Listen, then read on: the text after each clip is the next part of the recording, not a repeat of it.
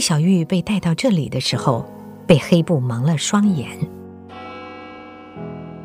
但是不久以后，他就发现这是一个天主教堂。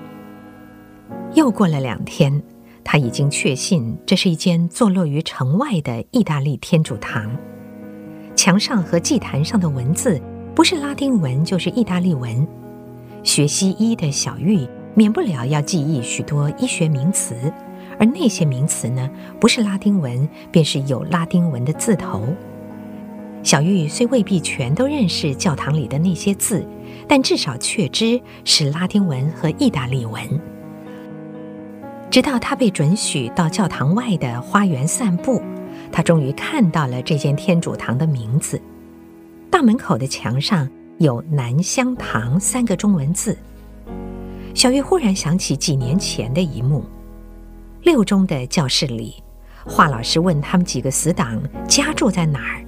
大家都住城里，就只有黄倩文说她住在城外，离欧家厅不远。华老师说他去过一次，记得附近有一个天主教堂。倩文说那是南香堂，神父是意大利人。嗯，是了，原来他们家方军长关在城南外的南香堂。堂叔他们打算营救方军长，哎，我总得想个法子把这个消息传出去。小玉在花园散步，但是不远处总有日本宪兵在监视着。他索性停在教堂的门前，假装在仔细地辨认那南香堂下方木牌上的意大利文，心里却在苦思如何才能够找到机会，把方军长囚居的地方通知堂叔他们。可是要传消息出去，不外乎两种可能：要么能找个什么理由让他们放我出去一次；再不然，看看有什么人可以进来帮我把消息带出去。唉，两桩事都难。他想到日本宪兵对他监视之紧，可说是寸步不松，就是连为方军长看诊的时候，都有日本人跟着。不让他和方军长有单独说话的机会。魏大夫，你该去看病人了。一个日军的传译官走出来，告诉他说该看病人了。小玉来此为方先觉看诊两次，便已经确定他有两个毛病：一是胃溃疡，二是旧伤复发。魏小玉在湘雅学的是外科，方先觉所患的这两个毛病。都不是他的专长，但是方先觉只信任他，监禁他的日本宪兵拿他没辙，只好由学外科的魏小玉来主治。小玉当然有自知之明，便将方先觉的诊疗病历和日本军医商讨了之后才用药，病情的控制看得出有效果。方先觉对小玉更是信赖。却不知许多用药的建议其实是来自日本军医。这名日本军医叫做松下幸男，北海道大学医学部毕业，是学内科的。巧的是，他曾经以交换学生的身份到美国耶鲁大学医学院见习九个月，英语说得比一般日本医生好得多。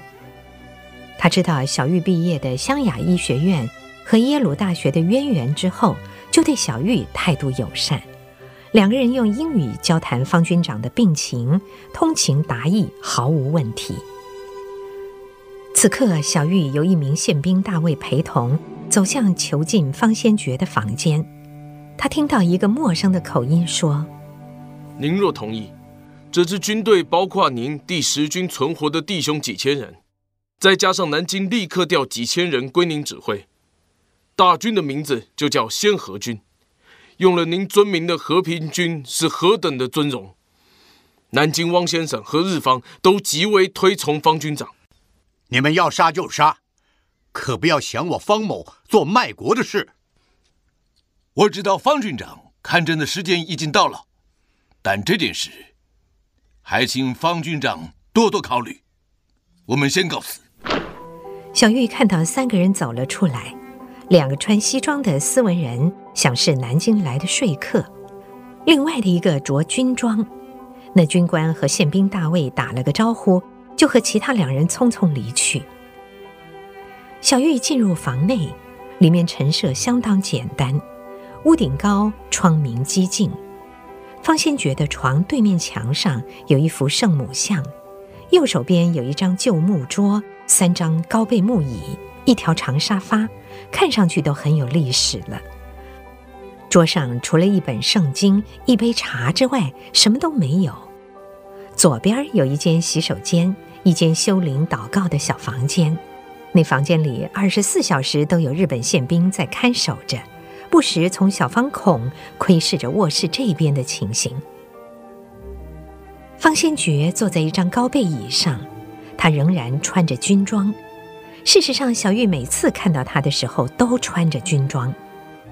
日本人看得很紧，但显然对他十分尊敬。陪同进来的大卫先行了一个军礼：“方军长好。”方先觉点头回礼，但是面色通红。似乎刚才经过了很长的争辩，情绪很是激动。方军长好，军长您敷了药，不宜太激动啊，请您先喝口水，平静平静一下情绪。哼，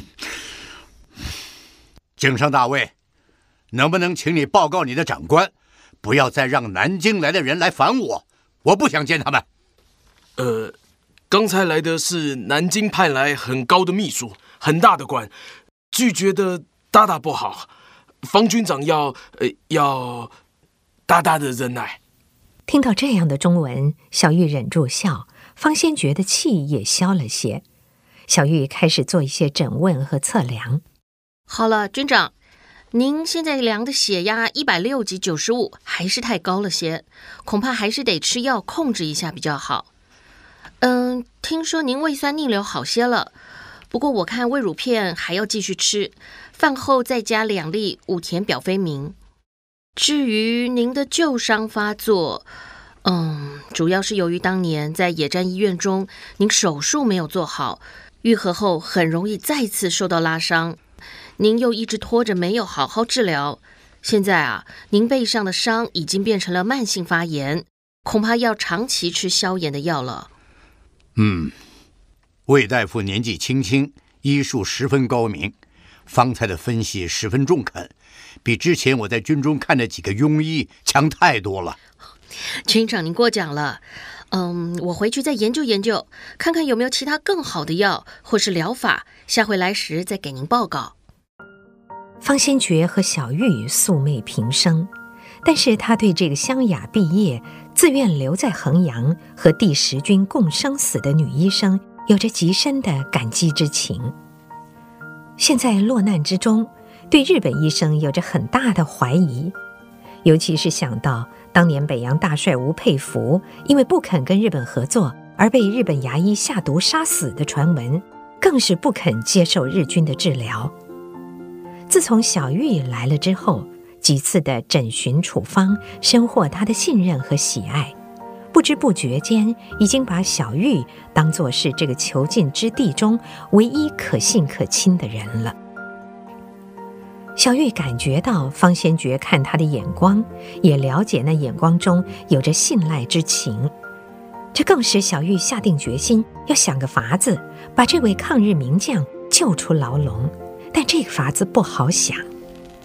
看来，方军长对日方及南京还是有很高的价值。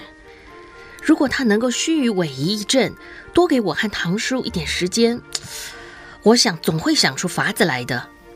于是，在告辞之前，他忍不住对方先觉说：“ 军长啊，柔能克刚，留得青山在啊。”魏医生，你说什么？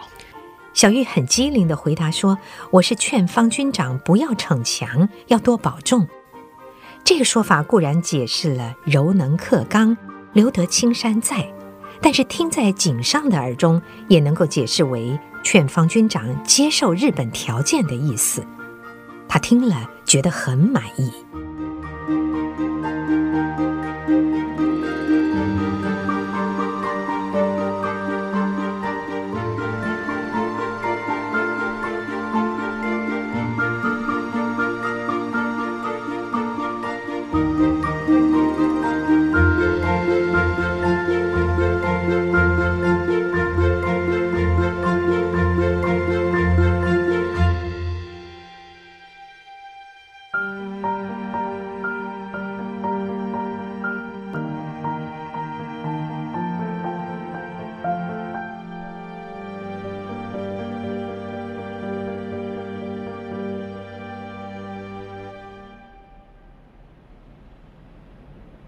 回雁峰上的叫花子兵一大早就都下山，分别到各个地点去打探消息。每天都有人去太子码头探看，顺便过江到东乡找长燕楼，挑一担食物和补给品回寿佛殿来。中午的时候，一个去衡阳铁路西站一带打听的花子回寿佛殿来报告，他得到了一个惊悚的消息：昨天深夜，西站的月台上发生凶杀案，四个日本宪兵开枪射杀了两个买票前往桂林的旅客，其中一名旅客死前拔枪反击，宪兵一死一伤。凶杀的现场立刻被封锁，死者尸体被宪兵队带走。但是车站售票处有人认得死亡的旅客，一个是西湖小学的朱校长。另外一个开枪拒捕的是校工老秦。这个消息好像一颗炸弹丢在寿佛殿上，香芷尤其又震惊又伤心。昨天才和朱校长道别，当晚他就命丧车站。自己若不是及时赶到，朱校长将机密的资料早一步交给了他，那些资料落入日本宪兵的手中，后果不堪设想。他回想和朱校长道别的时候，无端的有万般不舍之情，难道是一种预感？忽然，他又回想起离开西湖小学的时候，路上遇见一个眼熟的人，压低了一顶黑呢帽，匆匆而过。那个人是谁？和朱校长的行踪曝光有没有关系？蔡专员也十分的伤心。他和朱幼芳在组织中虽然不同组，他过去的任务多在湖北，但是和湖南这边工作上颇多重叠之处。他和朱幼芳在工作上合作无间，听到朱校长被杀了，一时之间竟说不出话来，只是茫然地瞪着香芷。唉，香芷虽然不说。我猜朱佑芳的棒子已经交到香芷手中，日军已经发动特务战，他年纪轻轻，能不能挑起这副重担呢？唐叔则在思考另一个问题。嗯，朱校长那边的一举一动显然都在日本人掌握之中，他才决定要走，宪兵队就赶到车站动手了。照说，日本特务樱井既然已经现身了，第一个呢，要找我的麻烦才对啊。但是根据香芷昨天的报告，茶馆显然没有动静。虽然有宪兵闯入，也只是拿些这个茶叶、腊肉之类的东西。哎呀，这难道日本人故意不对我动手，是有什么其他的阴谋？香芷想得更深了。朱校长决定要动身去桂林，不过是昨天下午的事。日本宪兵却在当晚就获知准确的情报，赶到车站月台就把朱校长给刺杀了。这其中恐怕有人泄露消息给日方。校长当天就要走的事，除了我就只有老秦知道。老秦已在枪战中阵亡，难道还有另外一个人知道校长要出走？这个人是谁？几个人各想各的，气氛十分沉闷。朱校长的事恐怕还有后续发展，能不能派一个人去思前街转转，打探一下动静啊？嘿，嘿，嫂子说的有道理，我立刻派人去。到傍晚的时候，各路探子回报之后，我们再来好好研究。现在多下无益啊。黄昏的时候，派去各地点的探子都已经回报。去医疗站的叫花子说，他一到医疗站，很快就知道谁是张德山，因为他在医疗站里里外外勤快得很。医官和护理兵一会儿叫张德山做这个，一会儿叫做那个。更奇的是，他居然也穿了一件满是血污的白长衣，俨然是个医疗人员的模样。那花子走上前去叫他：“张德山，你好大的胆子啊！” 别慌，别慌，唐叔要我来问你有没有消息。哎呦，我不认识什么唐叔啊，你快让开，我正在忙啊。哎呦，彭老师要我问卫医官的消息。好好好，那你回去跟唐叔他们说，卫医官没有消息，但今晚啊会有一批新药品运来，卫医官啊说不定会来接收整理这批外科用药。派去司前街上逛了一圈回来的小叫花子报告，司前街四周静悄悄的，鱼粉铺和茶馆的木门都紧闭着。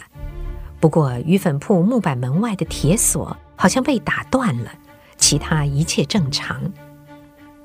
到柴部门汽船码头打探的回报，下午两点半钟，有六个人搭乘日军的巡逻艇从江东岸过来。为首的人说话有上海口音，其余五个人中有三个日本军人。偷听他们说话，只得到断断续续的几句，好像是从南京乘坐飞机来到八甲岭机场。又听到一句，还有人过几天坐火车来。想挤近一点听个仔细，却被日本兵打了一个耳光，骂了一句。其他的回报则乏善可陈。相知啊。你对这些消息有什么意见？香芷见他第一个就问自己的意见，心中雪亮。他知道蔡专员已经猜到了朱校长把衡阳的事交给他了。想了想，觉得还是应该先问问唐叔的意见。唐叔，您怎么看？嗯，嗯，看来日方特务跟魏军他们目前在衡阳有两件大事。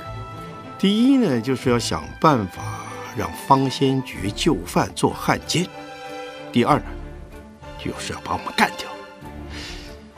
我们也有两件事：第一呢，是立刻将朱校长及老秦的死讯用电报通知宝庆；第二，就是要继续努力，一定要查出囚禁方军长及几位师长的地方。不错，不过日本特务那边的两件大事。有可能合而成为一件事。哎哎，怎么会是一件事啊？哎，彭老师，你不要卖关子了。我怀疑日方故意放过唐书茶馆，他们怀疑我们这边除了唐书茶馆跟西湖小学，还有别的同志跟其他组织。当然也知道我方急着要营救方军长，于是他们可以利用这件事将我们引入一个陷阱，一举将我们歼灭掉。哦。他们要用方军长为饵，引我们倾巢而出去营救，嗯，然后，嗯，要是我猜的不错，敌方的陷阱设计好了之后，说不定会主动将囚禁方军长地点的消息让我们打探到手，暗中布置好天罗地网，就等我们大伙儿踩进去。哎呀，彭老师设想的周到。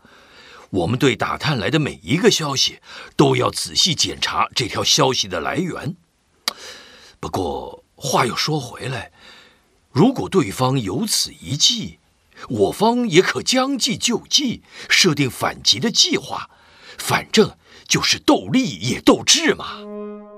香芷点头不语，心中已经有一些想法。唐叔也点头不语，他的心中也有一些想法。只有徐矮子听了蔡一奇说，我方也可将计就计，设定反击计划，立刻就兴奋了起来。他心中也有一个想法，不过基本上和策略无关，而是比较偏重行动上如何将敌人一一杀死的细节。他默默地想了一会儿，有的细节已经想得很深，包括如何用枪或用刀来处决敌人。想到血腥之处，便咧嘴笑了。刚才说要尽快通知宝庆的事，可不能忘了。怀堂的无线电已经架好了，我来拟电文稿。他退到隔壁山房，从行李包中掏出了那个资料夹，按照密件上的代码拟了简单的电文，报告朱校长的死讯。发文者是肖孝实。